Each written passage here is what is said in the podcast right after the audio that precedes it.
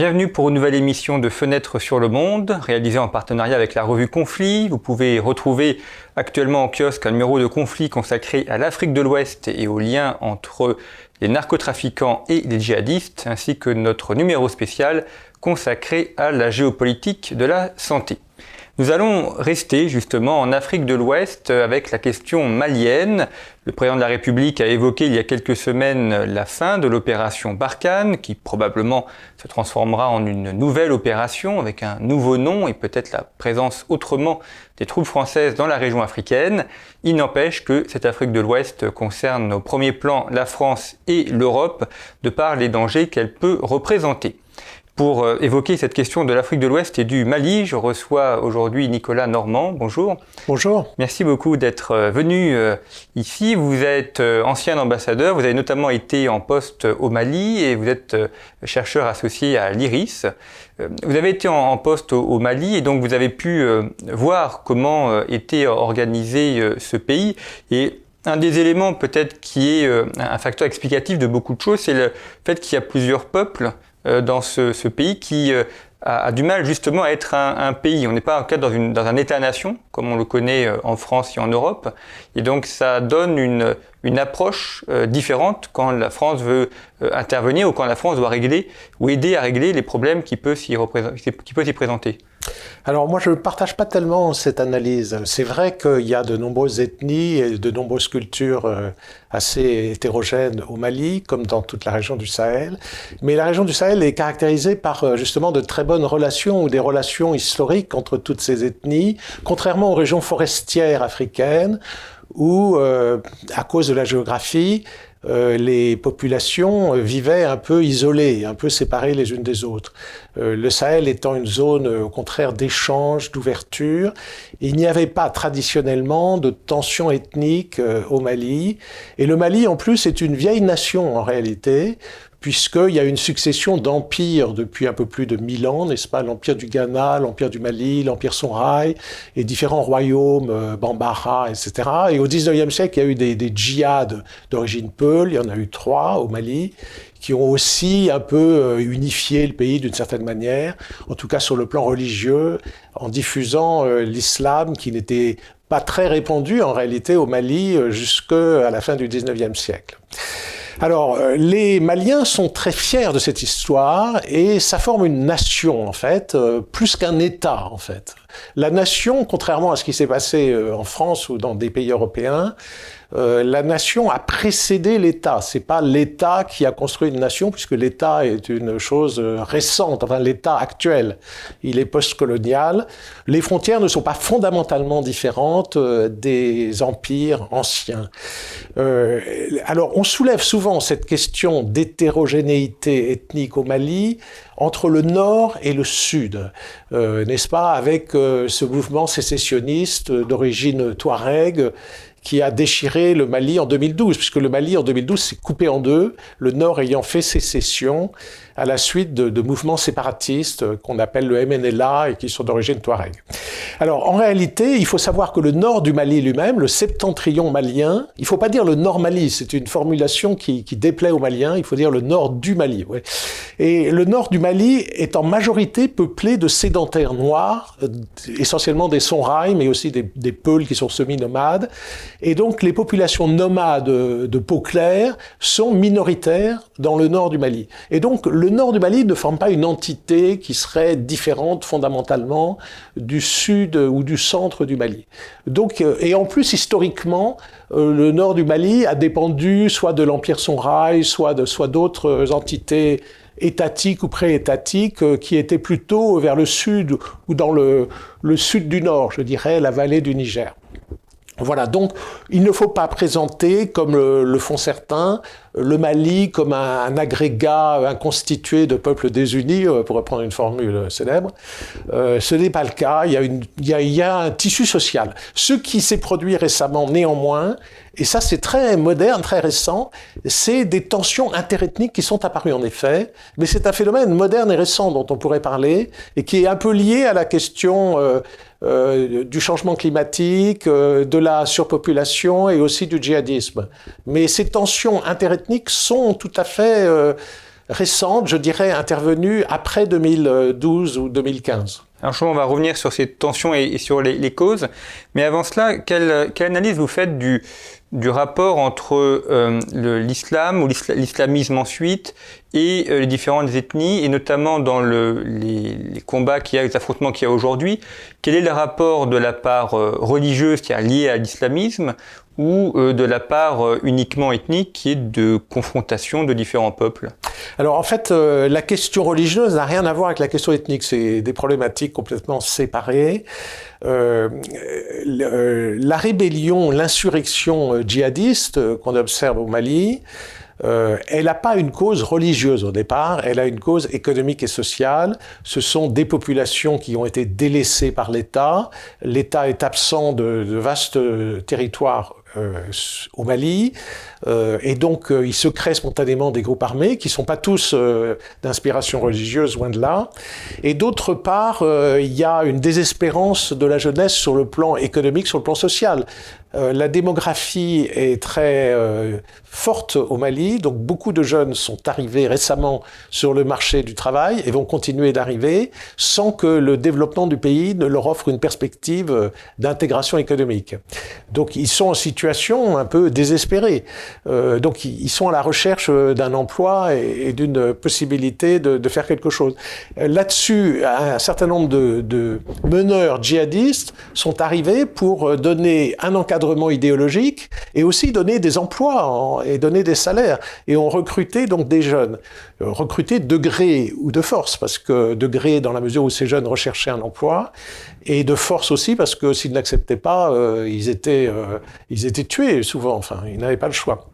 Voilà, alors ça c'est l'aspect insurrectionnel djihadiste. Donc les racines du mal sont essentiellement économiques et sociales, et des, des leaders djihadistes inspirés par Al-Qaïda ou par l'État islamique Daesh ont exploité cette situation euh, de tension économique et sociale pour euh, encadrer ces, ces, mouvements.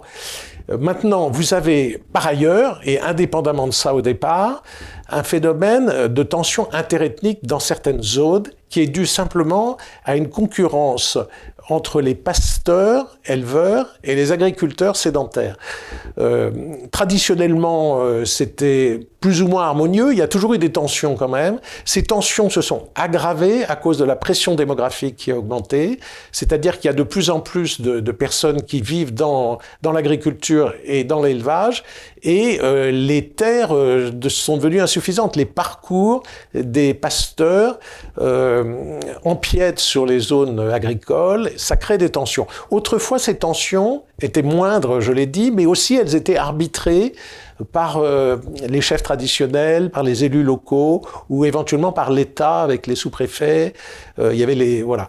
Et aujourd'hui, euh, les djihadistes ont exploité ces tensions en tuant les autorités qui arbitraient ces conflits entre pasteurs et agriculteurs, et de sorte que les agriculteurs et, les pasteurs s'affrontent sans, sans médiation, sans arbitrage. Euh, j'ajoute à cela que les, les, djihadistes ont favorisé les pasteurs par rapport aux agriculteurs et ont cherché à diffuser leur idéologie chez les, les Peuls en particulier, donc une population de pasteurs, en exploitant le fait que les pasteurs étaient euh, un peu, euh, comment dire, discriminés dans le Mali moderne parce qu'ils n'étaient pas sédentaires, euh, parce qu'il y avait des antagonismes traditionnels, et parce que les pasteurs au XIXe siècle dominaient, enfin les Peuls dominaient le, Mali au XIXe siècle. Donc ils ont euh, perdu euh, leur statut social, une bonne partie de leur statut social et de leur pouvoir. Euh, le Mali était dirigé par des Peuls, n'est-ce pas, que ce soit euh, dans la région du Massina, euh, ou que ce soit ensuite le djihad de, El Hadj euh, c'était euh, des peuls musulmans, soit de la Kadiriya pour Sédou Amadou dans le royaume du Massina, soit de la Tijaniya pour les Peuls qui sont venus avec El Hadj à partir de 1840. Les autres sont venus un peu avant. Et donc, ils dominaient le Mali. Euh, dans le Mali moderne, les Peuls ont perdu le pouvoir politique et ont perdu aussi euh, le pouvoir économique, donc sont en situation de difficulté. Et plus la surpopulation, euh, le développement de l'agriculture, donc les Peuls sont en crise en fait. L'élevage est en crise et cette crise a été exploitée par les djihadistes. Les djihadistes ont pris le parti des Peuls, ont cherché à se, développer leur idéologie auprès des Peuls. Alors tous les Peuls ne sont pas djihadistes et tous les djihadistes ne sont pas Peuls, mais néanmoins il y a un peu cet amalgame qui est fait. Et aujourd'hui les tensions interethniques sont aussi colorées euh, par cette dimension islamique, parce que les populations sédentaires, je pense aux Bambara et aux Dogons, ont souvent formé des milices d'autodéfense sous le prétexte qu'ils étaient attaqués non pas par des éleveurs, mais par des djihadistes. Et euh, donc ils ont fait l'amalgame éleveurs-djihadistes, et la situation a dégénéré et est un peu hors contrôle. Euh, les, Peuls, c'est un peuple qui n'est pas présent uniquement au Mali, on en trouve dans d'autres euh, pays d'Afrique. On les trouve dans toute la région sahélienne, depuis même euh, la Guinée jusqu'à assez loin à l'est. En tout cas, ils sont assez présents au Niger. Dogon, en revanche, eux, sont uniquement au Mali, sur les hauts plateaux. tout à fait dans une région très localisée autour de, de Bandiagara, dans le, au Mali. Est-ce qu'on sait comment se, financent les, djihadistes? Parce que la, guerre coûte cher. Euh, pour acheter des armes, pour, pour acheter des populations, il faut des, des finances. Est-ce que c'est quelque chose qu'on a réussi à remonter on, a un peu une idée de... Alors, on a des idées là-dessus. On n'a pas une, peut-être une maîtrise complète euh, du phénomène, c'est-à-dire on ne peut pas décrire euh, la part exacte de chaque origine et de chaque flux, mais on sait premièrement que les djihadistes, dans les zones qu'ils contrôlent, perçoivent une sorte d'impôt qu'ils appellent l'impôt islamique. D'autre part, euh, ils exploitent euh, l'or artisanal ou ils contrôlent les zones d'exploitation d'or artisanal et ils perçoivent euh, des taxes là-dessus aussi. On sait qu'il y a des prises d'otages qui ont quand même rapporté beaucoup d'argent, hein, encore récemment. on estime qu'il y a eu au moins 150 millions d'euros ou 200 millions de dollars environ qui ont été perçus depuis une quinzaine d'années euh, sur ces prises d'otages. Ils, perçoivent aussi de l'argent de tous les trafics qu'ils organisent, n'est-ce pas? Trafic d'armes, de drogue, euh, de cigarettes, de migrants. Et enfin, dernière source de financement, ils reçoivent de l'argent euh, de Daesh euh, du Moyen-Orient. Il y a des, transferts financiers qui ont été euh, démontrés. Pas seulement d'ailleurs des transferts financiers, des transferts en nature, c'est-à-dire en matériel et aussi en conseillers qui sont arrivés de, de Syrie, d'Irak et aussi de Libye. Euh, pour aider matériellement et financièrement, le cas échéant, euh, euh, les différents groupes djihadistes. Donc il y, a, il y, a, quand même un lien qui existe avec les centrales Al-Qaïda d'un côté et Daesh de l'autre. Est-ce qu'ils ont des liens avec les frères musulmans en Égypte ou avec les islamistes d'Algérie? Alors, les frères musulmans, vous savez, c'est pas bien qu'ils soient classés euh, groupe terroriste en Égypte, ils ne sont pas terroristes. Les frères musulmans sont des islamistes qui veulent prendre le pouvoir par la voie légale. Voilà. Et on l'a vu en Égypte, ils se sont présentés à des élections, ils ont gagné les élections, n'est-ce pas? Et, euh, c'est ensuite qu'ils ont été euh, chassés du pouvoir par un coup d'État militaire. Euh, et en Turquie, ce sont aussi un, régime inspiré des frères musulmans qui est au pouvoir. Donc les frères musulmans ne sont pas du tout dans la voie terroriste. Cela étant, les fondateurs du djihadisme moderne, notamment Saïd Qutb, est un ancien frère musulman. Donc ce sont des dissidents des frères musulmans qui ont théorisé le djihad au XXe siècle à partir du salafisme. Le, salafisme, c'est une réforme moderne de l'islam qui date du XXe siècle en réalité, même s'il s'agit de revenir, n'est-ce pas, aux origines supposées de l'islam, c'est une réforme moderne moderne mais rétrograde évidemment, euh, qui se tourne vers le passé. Et euh, ça n'entraîne le salafisme, il peut être quiétiste, euh, il peut être politique non violent, ou il peut être politique armé. N'est-ce pas? Il y a trois branches du salafisme. Et euh, le salafisme armé a été théorisé par un dissident des frères musulmans qui était Saïd Qutb, qui a été pendu en Égypte en 1966. Voilà. Mais les frères musulmans ne sont pas impliqués eux-mêmes dans le terrorisme. Alors en revanche, euh, pour l'Algérie, euh, bien sûr, au Mali, le djihadisme est venu d'Algérie au départ. il est venu du GSPC, le groupement salafiste pour la prédication et le combat, qui était impliqué dans la guerre civile dans les années 90 en, Algérie, et eux-mêmes, c'était d'anciens combattants en Afghanistan, d'anciens combattants algériens en Afghanistan. Par exemple, Mokhtar Belmokhtar était un Algérien vétéran d'Afghanistan qui était installé au Mali et qui vivait dans les trafics de cigarettes, on l'appelait Mr. Marlboro, avant qu'il verse complètement dans le terrorisme. Aujourd'hui, il est, mort, il a été tué dans les combats anti-djihadistes, parce que tous ces jeunes qui rejoignent les mouvements djihadistes, le problème c'est que leur espérance de vie est très courte. Hein. la plupart meurent très jeunes dans les affrontements entre les djihadistes et les forces armées. Euh, voire les affrontements entre djihadistes, puisque euh, les, partisans de Al-Qaïda, qui sont le JNIM ou GSIM, le groupement euh, pour la défense des musulmans et de l'islam, s'opposent à l'État islamique au Grand Sahara de Walid al-Saharoui. Et donc il y a des combats entre eux aussi. Oui, ce point est important parce que on a parfois l'impression de faire de, de, raccourcir les choses en, présentant une sorte de djihad international qui serait en lutte contre les pays d'Afrique ou contre, contre l'Occident, alors qu'il y a des, des oppositions à l'intérieur même de ces courants, des luttes euh, violentes et des assassinats de part et d'autre. Donc on n'a pas une uniformisation du djihad. Tout à fait. Et même euh, au sein euh, de la branche euh, Daesh, État islamique, il y a aussi des combats, puisqu'on l'a vu avec Boko Haram, n'est-ce pas? Boko Haram a éclaté en deux morceaux qui se réclamaient tous les deux de Daesh. le, le, Boko Haram traditionnel euh, et le Boko Haram actuel. Euh, le chef de Boko Haram a été assassiné il y a quelques semaines par le, Justement, entre les, dissidents. Oui. Voilà, et entre eux, en dehors de cet assassinat récent, il y avait eu beaucoup d'éliminations entre eux. Et ça continue de se produire. Alors ça, c'est interne à chacun des mouvements. Euh, mais au Mali, il se trouve qu'il euh, y a vraiment les deux mouvements qui sont présents, qui sont en compétition. Euh, le JNIM, qui est le mouvement rattaché à Al-Qaïda et qui est dirigé par Yad Ghali, est légèrement majoritaire, mais il fait pas beaucoup plus de la moitié des, attentats ou des victimes. Euh, et le IGS donc fait l'autre moitié. Alors il se distingue un peu euh, parce qu'il y en a un qui est un peu plus radical que l'autre. Hein.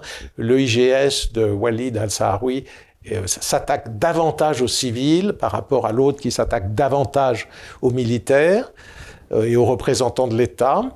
Euh, et il y en a un qui est un peu plus radical que l'autre parce qu'il vise plutôt à terroriser les populations justement en, attaquant essentiellement des civils, tandis que le JNIM cherche plutôt à séduire les populations pour les attirer vers lui. Alors que peut faire la France dans ce, cet état-là de fait avec ces différentes composantes? Bah Écoutez, euh, la France, elle intervient dans cette affaire parce que les armées sahéliennes, entre autres l'armée du Mali, n'est pas actuellement, et depuis un certain temps, depuis 2012, n'est pas en mesure de résister, de contenir et de repousser les djihadistes. Donc, euh, vous le savez, euh, le Mali a fait appel euh, à la France en 2012, au moment où le Mali était coupé en deux et tout le nord du Mali était tenu par les djihadistes. Donc, Serval, qui est intervenu à partir de janvier 2013, a permis de réunifier le Mali. Enfin, avec des nuances, parce qu'il y avait en même temps un mouvement séparatiste qui a pris la ville de Kidal en otage et la question a été traitée par l'accord d'Alger qui prévoit la fin du séparatisme et un système d'autonomie de chacune des régions qui est censé faire disparaître la question séparatiste au nord. Donc normalement, euh, euh, le nord du Mali et le reste du Mali euh, devraient euh, être réunifiés par l'accord d'Alger dans un système de décentralisation, de régionalisation poussée. Mais euh, la France, pour répondre à votre question, elle est là pour aider l'armée malienne et l'armée du Niger et du Burkina Faso, essentiellement, à résister et à contenir les djihadistes. Si vous retirez cette aide de Barkhane, à partir de 2014, euh, l'armée française au Sahel s'appelle euh, Barkhane. Et euh, eh bien, tout ce qui se passe est très simple à voir et à comprendre. Les principales villes du Mali et sans doute du Niger ensuite et du Burkina Faso tomberaient aux mains des djihadistes et finalement les djihadistes s'empareraient du pouvoir euh, au Sahel comme ils l'ont fait, n'est-ce pas, de 1996 à 2001 en Afghanistan, euh, où ils avaient pris Kaboul. Les talibans avaient pris Kaboul pendant plusieurs années jusqu'à que les Américains les en chassent. Alors pour éviter hein, la répétition de ce type de scénario, c'est-à-dire l'instauration d'une dictature totalitaire, islamiste et rétrograde au Sahel, euh, il y a un volet militaire qui est de contenir euh, et de repousser euh, ces groupes djihadistes. C'est ça que fait l'armée française. Euh, bien entendu, euh, on ne peut pas gagner la guerre contre les djihadistes, il s'agit simplement d'éviter de la perdre. Perdre la guerre, ça veut dire que ces djihadistes prennent le pouvoir. Euh, ne pas gagner la guerre, ça veut dire les empêcher de prendre le pouvoir et ça donne un intervalle de temps pendant lequel les États sahéliens peuvent traiter les racines du mal. Les racines du mal, c'est euh, peut-être l'explosion démographique, c'est le désespoir de la jeunesse qui n'a pas d'emploi, c'est l'absence de l'État dans les zones rurales, donc il faut créer des services publics au bénéfice de la population. Il faut que l'État également soit apprécié de la population. Voilà, donc c'est ça les principales euh, tâches pour traiter les racines du mal. Il y, en a d'autres. Il y a l'aspect religieux, il, faut dénoncer les dérives religieuses, etc. Il faut déradicaliser euh, les jeunes, leur proposer une alternative, etc. Et ça, euh, c'est pas du ressort de l'armée. Alors ça, c'est pas du ressort de l'armée. Ça, ce sont les volets civils euh, de la lutte anti-djihadiste, malheureusement, ces volets ne sont pas très développés. C'est-à-dire que lorsque Barkhane libère des territoires, chasse les djihadistes, euh, l'administration malienne ne prend pas le relais pour l'instant parce qu'elle n'a pas sans doute les moyens de le faire, et donc euh, le territoire reste sans maître. Ça reste un Far West sans shérif, et à ce moment-là, les groupes djihadistes peuvent revenir, et la population se trouve de nouveau abandonnée. Parce que vous, enfin, vous faites la comparaison avec l'Afghanistan, mais euh, Joe Biden a annoncé le, le, retrait des troupes américaines et on voit bien que le, risque, c'est que l'Afghanistan revienne comme en 2001, donc avant l'intervention américaine. Et est-ce que euh, au, Mali et celle de manière générale, avec la fin de Barkhane, est-ce qu'on va pas revenir comme en 2012 Est-ce qu'on Alors euh, la fin de Barkhane, c'est la transformation de Barkhane. C'est pas pas du tout la même chose qu'en Afghanistan avec les Américains. Hein. Euh, le président Macron n'a absolument pas dit ce que les États-Unis ont dit au sujet des talibans. Parce que les, les États-Unis, premièrement, ont négocié directement avec les talibans dans le dos des autorités afghanes. Et ils ont dit ensuite aux talibans, euh, arrangez-vous avec les autorités afghanes une fois que l'essentiel de la négociation était terminé. Et ensuite, les Américains ont dit, euh, suite à notre négociation avec les talibans, on se retire. Donc, ils ont livré le pays aux talibans, euh, c'est clair. Voilà. Donc, et les talibans, effectivement, sont en train de reprendre le pouvoir progressivement en Afghanistan. Alors, on est dans un schéma qui n'a rien à voir avec ça, puisqu'il ne s'agit pas de retirer l'armée française du Sahel. Tant que les autorités de ces pays le souhaitent, l'armée française restera au Sahel il s'agit de transformer Barkhane. Barkhane avait un certain nombre de, problèmes, de difficultés, d'échecs dont il faut tenir compte.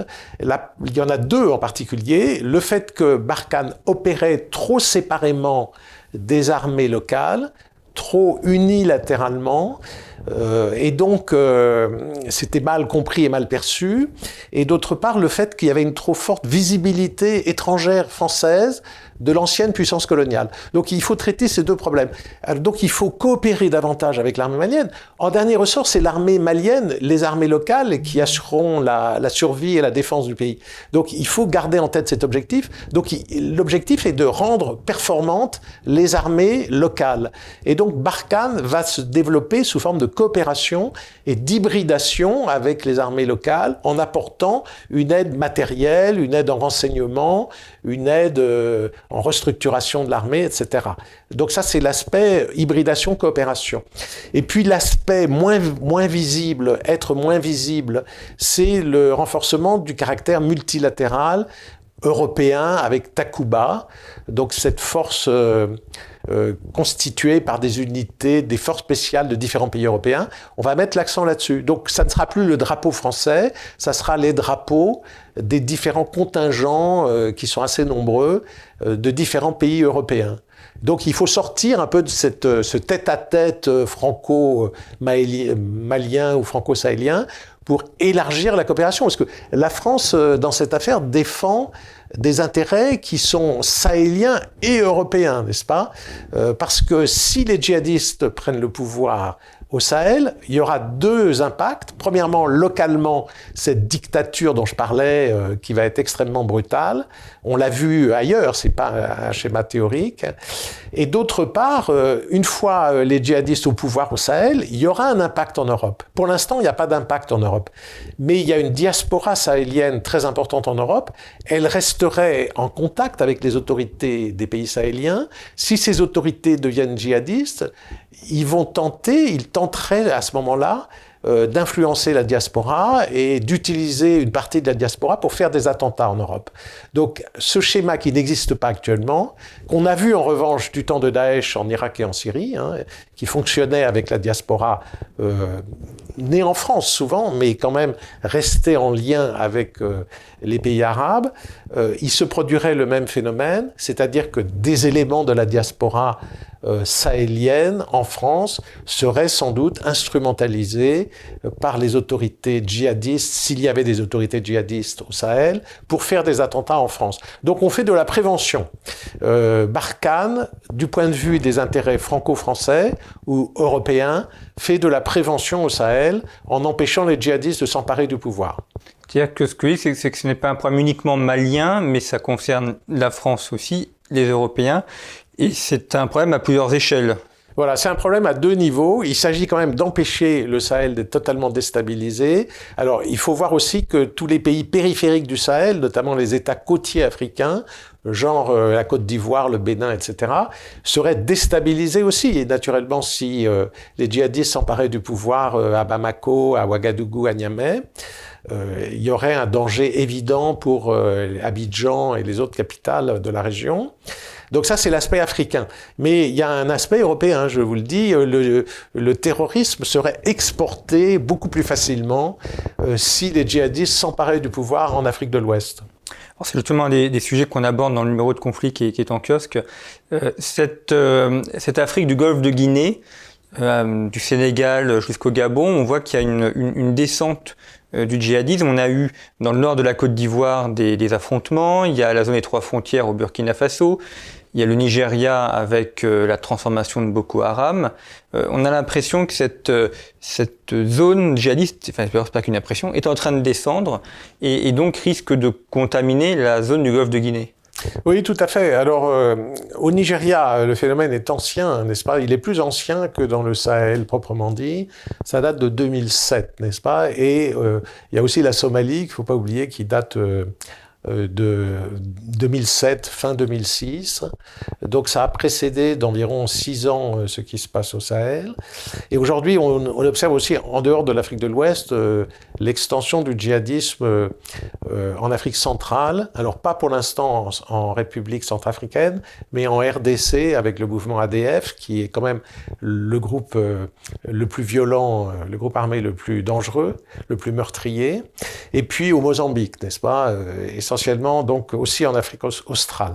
Mais pour revenir à l'Afrique de l'Ouest, euh, il, y a une, une, expansion, on le voit bien, comme vous l'avez rappelé, il y a eu plusieurs attentats euh, au nord de la Côte d'Ivoire, plus un au sud de la Côte d'Ivoire aussi il y a quelques années, euh, sur la région côtière directement, euh, et qui étaient entrepris par des Maliens en l'occurrence en, en, Côte d'Ivoire.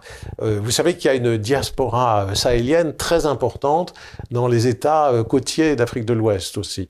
Euh, étant donné euh, le manque de développement, le retard de développement dans le Sahel, étant donné que les régions côtières sont beaucoup plus développées, il y a une immigration très forte euh, du Sahel vers les États côtiers. Alors, euh, les, djihadistes euh, peuvent exploiter ces diasporas et de toute façon, il y a une espèce de tendance à l'expansion des populations sahéliennes vers les zones périphériques. Vous évoquiez la, la Centrafrique. Un des faits un peu nouveaux ces dernières années, c'est la rivalité avec la Russie, qui a été euh, parfois euh, assez virulente, notamment sur l'usage de certains réseaux sociaux.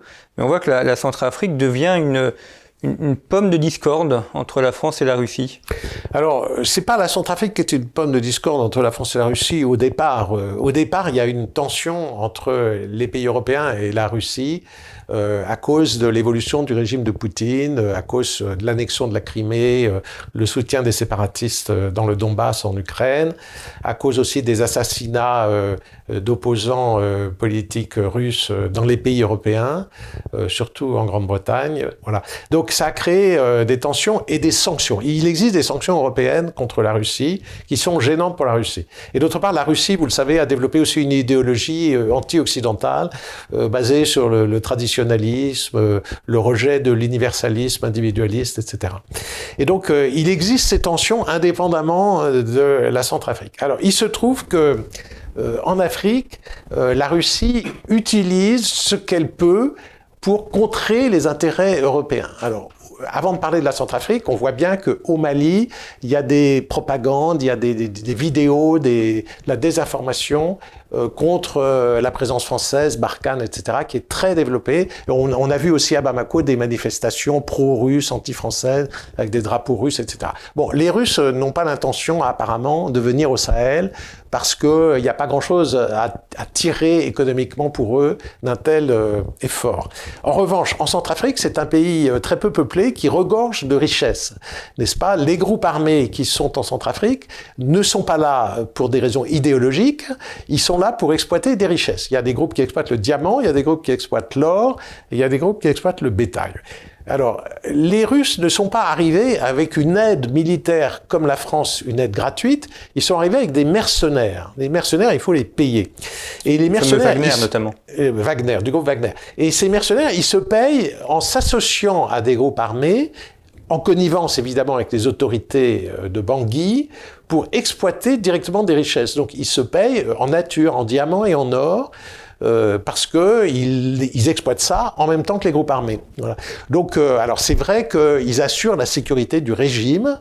le régime est lui-même, le régime du président Taoudera est lui-même, ça a été dit publiquement même par le président de la République française, est lui-même en connexion avec ces groupes mafieux et avec euh, les mercenaires russes. Donc ensemble, ils exploitent et ils pillent les richesses euh, de la Centrafrique. Donc c'est la raison pour laquelle la France se retire de Centrafrique, parce qu'on ne coopère pas avec un régime de ce type euh, qui ne répond pas à des normes de bonne gouvernance. Et les Russes, eux, n'ont pas ces scrupules de démocratie et de bonne gouvernance, et au contraire favorisent le groupe Wagner, donc des mercenaires qui exploitent les richesses locales. Et l'autre fait euh, nouveau également, c'est la, venue de la Chine, euh, qui, alors là aussi, sur, des, sur les sujets économiques ou pour les questions de, de, de prêts ou de création d'infrastructures dans les pays africains. Alors, la, Chine euh, est présente euh, sur le plan économique depuis un certain nombre d'années, mais c'est assez récent, en gros depuis 2010, qu'elle a développé une présence euh, diplomatique et politique en Afrique, puisqu'il y a des instituts Confucius aussi maintenant qui se créent, c'est-à-dire également un software, un pouvoir d'influence qui se développe avec des chaînes de télévision aussi, et donc une, une volonté non pas de promouvoir le modèle chinois parce qu'il est difficile à exporter quand même, mais au moins de donner une image positive de l'action de la Chine. Cela étant, l'action de la Chine en, Afrique, elle est essentiellement économique. Euh, donc, euh, il y a une complémentarité très grande entre l'Afrique et la Chine. Euh, la Chine est très développée, enfin assez développée, et a besoin de matières premières pour son industrialisation rapide. Et l'Afrique regorge de matières premières et n'a pas d'industrie. Donc, il y a cette complémentarité qui est très forte. D'autre part, l'Afrique est un marché pour les produits d'exportation chinois. C'est devenu le premier partenaire commercial de la Chine, et la Chine est le premier partenaire partenaire commercial de l'Afrique. Euh, donc il y a une complémentarité. Alors, ce qui est nouveau, c'est cette présence politique. Alors, ça a commencé par une présence dans les opérations de maintien de la paix. Beaucoup de casques bleus sont chinois maintenant, ce qui est tout à fait nouveau en Afrique. Donc, il y a des Chinois dans la MINUSMA au Mali, dans la MINUSCA en Centrafrique et dans, et dans la MONUSCO au Congo RDC. Euh, et on voit bien que maintenant les Chinois euh, essayent d'avoir une influence aussi. Mais ils n'apportent aucune aide euh, au développement proprement dit, ou sauf un certain nombre de dons en grandes infrastructures très visibles. ça a commencé par les bâtiments de l'Union africaine à Addis Abeba, et un certain nombre de stades et de bâtiments administratifs sont offerts par la Chine, mais pour l'essentiel, leur aide, entre guillemets, ce sont des prêts qu'il faut rembourser. Donc ils sont très présents dans le secteur des infrastructures, mais en faveur des entreprises chinoises, puisqu'il s'agit de prêts. Et donc, si les pays ne peuvent pas rembourser, euh, c'est ensuite Alors, euh, quand il, y a, il, commence à se poser un sérieux problème de remboursement de la dette chinoise, il faut rappeler que les pays occidentaux ont annulé leur dette vis-à-vis des pays pauvres africains, des pays même à revenus intermédiaires africains. Donc, les pays africains se sont réendettés auprès de la Chine. Alors, cette question commence à se poser, c'est-à-dire qu'il y a des cas où la Chine euh, se, a signé des contrats où ils sont payés en nature, c'est-à-dire le pétrole de l'Angola, les matières premières de la RDC, euh, je vais dire des minerais, sont exportés directement pour payer la dette. Donc, euh, c'est quand même un appauvrissement pour ces pays, puisqu'ils ne reçoivent pas de recettes, ça sert à payer la dette. Et dans certains cas, euh, la Chine s'empare des infrastructures qu'elle a financées. Ça s'est vu surtout au Sri Lanka, je crois, en Asie. ça pourrait se voir en Afrique. Donc, il peut y avoir des tensions. Donc, c'est un problème qui va se présenter surtout pour l'avenir. Donc la Chine aura le choix entre annuler sa dette ou gérer des tensions. Hein. Ce qui est finalement, elle va être confrontée au même problème que la France. Elle sera euh, confrontée au même problème que la France. Sauf que la France, il n'y avait pas vraiment de tension. C'était en fait plutôt une incapacité des pays à, nous rembourser. Hein. Et dans ces, rapports entre euh, Russie, Chine et, France, quels quel pourraient être euh, pour l'avenir les, avantages de la France ou les, atouts de la France? On a l'impression que sur un certain nombre de sujets en Afrique, celle-ci est en recul, voire en rejet même de la part des populations avec euh, des manifestations anti-françaises. Est-ce qu'on a encore des, atouts à jouer dans la région? Alors, moi, je ne vois pas tellement euh, l'Afrique comme un terrain de confrontation et d'influence euh, entre les puissances. Je pense que l'important, ce n'est pas cela. L'important, c'est que les pays africains choisissent les meilleurs partenaires. Et donc, c'est une bonne chose que les partenaires russes, chinois, européens, américains ou autres, turcs aussi, il y a l'Inde, il y a la Turquie, il y a d'autres partenaires, euh, il est important que ces partenaires soient présents euh, dans les pays africains et soient en compétition les uns avec les autres. C'est une bonne chose. C'est une bonne chose parce que ça favorise le développement de l'Afrique et tout le monde est bénéficiaire si l'Afrique se développe, y compris euh, les entreprises françaises, in fine. Donc cette multiplication des partenariats est une bonne chose. Il ne faut pas le voir sous la forme d'une lutte d'influence. Ça, c'est une logique de guerre froide. Alors c'est vrai qu'il y a des cas particuliers comme la Centrale Afrique, où les Russes cherchent à se venger de, l'Europe en utilisant le terrain africain. Mais c'est un cas particulier. Normalement, euh, la multiplication des intervenants en Afrique est quelque chose de bénéfique pour les Africains parce que ça leur offre plus de choix et plus de possibilités. Alors, pour revenir à votre question, la France, elle a des atouts, mais qui sont, qui doivent se mettre dans cette, dans cet ensemble. C'est-à-dire, il faut que les entreprises françaises soient les mieux disantes, offrent le plus de services euh, pour être choisies. Euh, si, euh, si ce n'est pas le cas, c'est normal et je dirais que c'est une bonne chose qu'elle ne soit pas choisie. Les pays africains doivent prendre le meilleur. Voilà. Alors maintenant, ça c'est l'aspect économique. Il y a aussi l'aspect aide publique au développement. L'aide publique au développement, elle est nécessaire, je dirais malheureusement, dans le cas des pays les plus pauvres pour financer tout ce qui ne peut pas l'être par l'économie, c'est-à-dire certaines infrastructures, euh, on ne peut pas emprunter pour rembourser euh, pour des routes euh, qui ne génèrent pas de recettes. Les écoles, ça génère pas de recettes. Les écoles publiques, normalement, les, services de santé, etc., ça génère pas beaucoup de recettes. Et donc, il y a besoin d'aide au développement aussi pour préserver l'environnement, etc. il y a besoin d'aide au développement. la France est un des principaux bailleurs de fonds en matière d'aide au développement, mais c'est plus encore l'Europe aujourd'hui. L'Union européenne est vraiment le premier bailleur de fonds. Donc, les Russes sont absents de ce secteur, ils donnent zéro en aide au développement. Les Américains sont moins présents que les Européens et que les Français. Euh, voilà, donc euh, les atouts de la France, si vous voulez, c'est ses entreprises, euh, sa connaissance du terrain et le fait qu'elle donne beaucoup d'aide au développement. Mais l'aide au développement n'est pas liée à l'économie. Hein. C'est une aide, par exemple, quand la France fait un don de 10 millions d'euros au Mali, le Mali a le droit d'utiliser cet argent pour euh, faire appel à une entreprise chinoise. C'est tout à fait autorisé par la France. Hein. Ça s'appelle l'aide déliée. L'aide n'est pas liée l'argent qui est donné ou les projets qui sont aidés euh, ne sont pas nécessairement ceux, du bailleur de fonds. C'est-à-dire que l'argent du contribuable français sert à financer des entreprises chinoises. Absolument. C'est tout à fait admis. Mais c'est une règle euh, qui a été décidée au sein de l'OCDE, c'est-à-dire c'est la même chose pour les Allemands et pour les, Britanniques ou autres.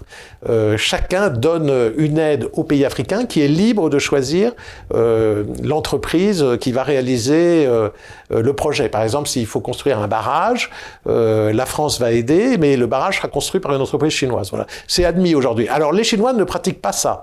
Les Chinois, eux, leur argent doit être forcément destiné à des entreprises chinoises.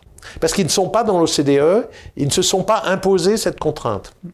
Euh, l'autre euh, élément, et ce sera une, enfin, la dernière question si on arrive au terme de cet entretien, mais euh, un, des problèmes, c'est la, corruption ou la, connivence. On voit bien le, choix d'entreprise dans un marché libre avec des, des, règles anti-corruption, justement, et des sanctions s'il y a des, la corruption qui, est là.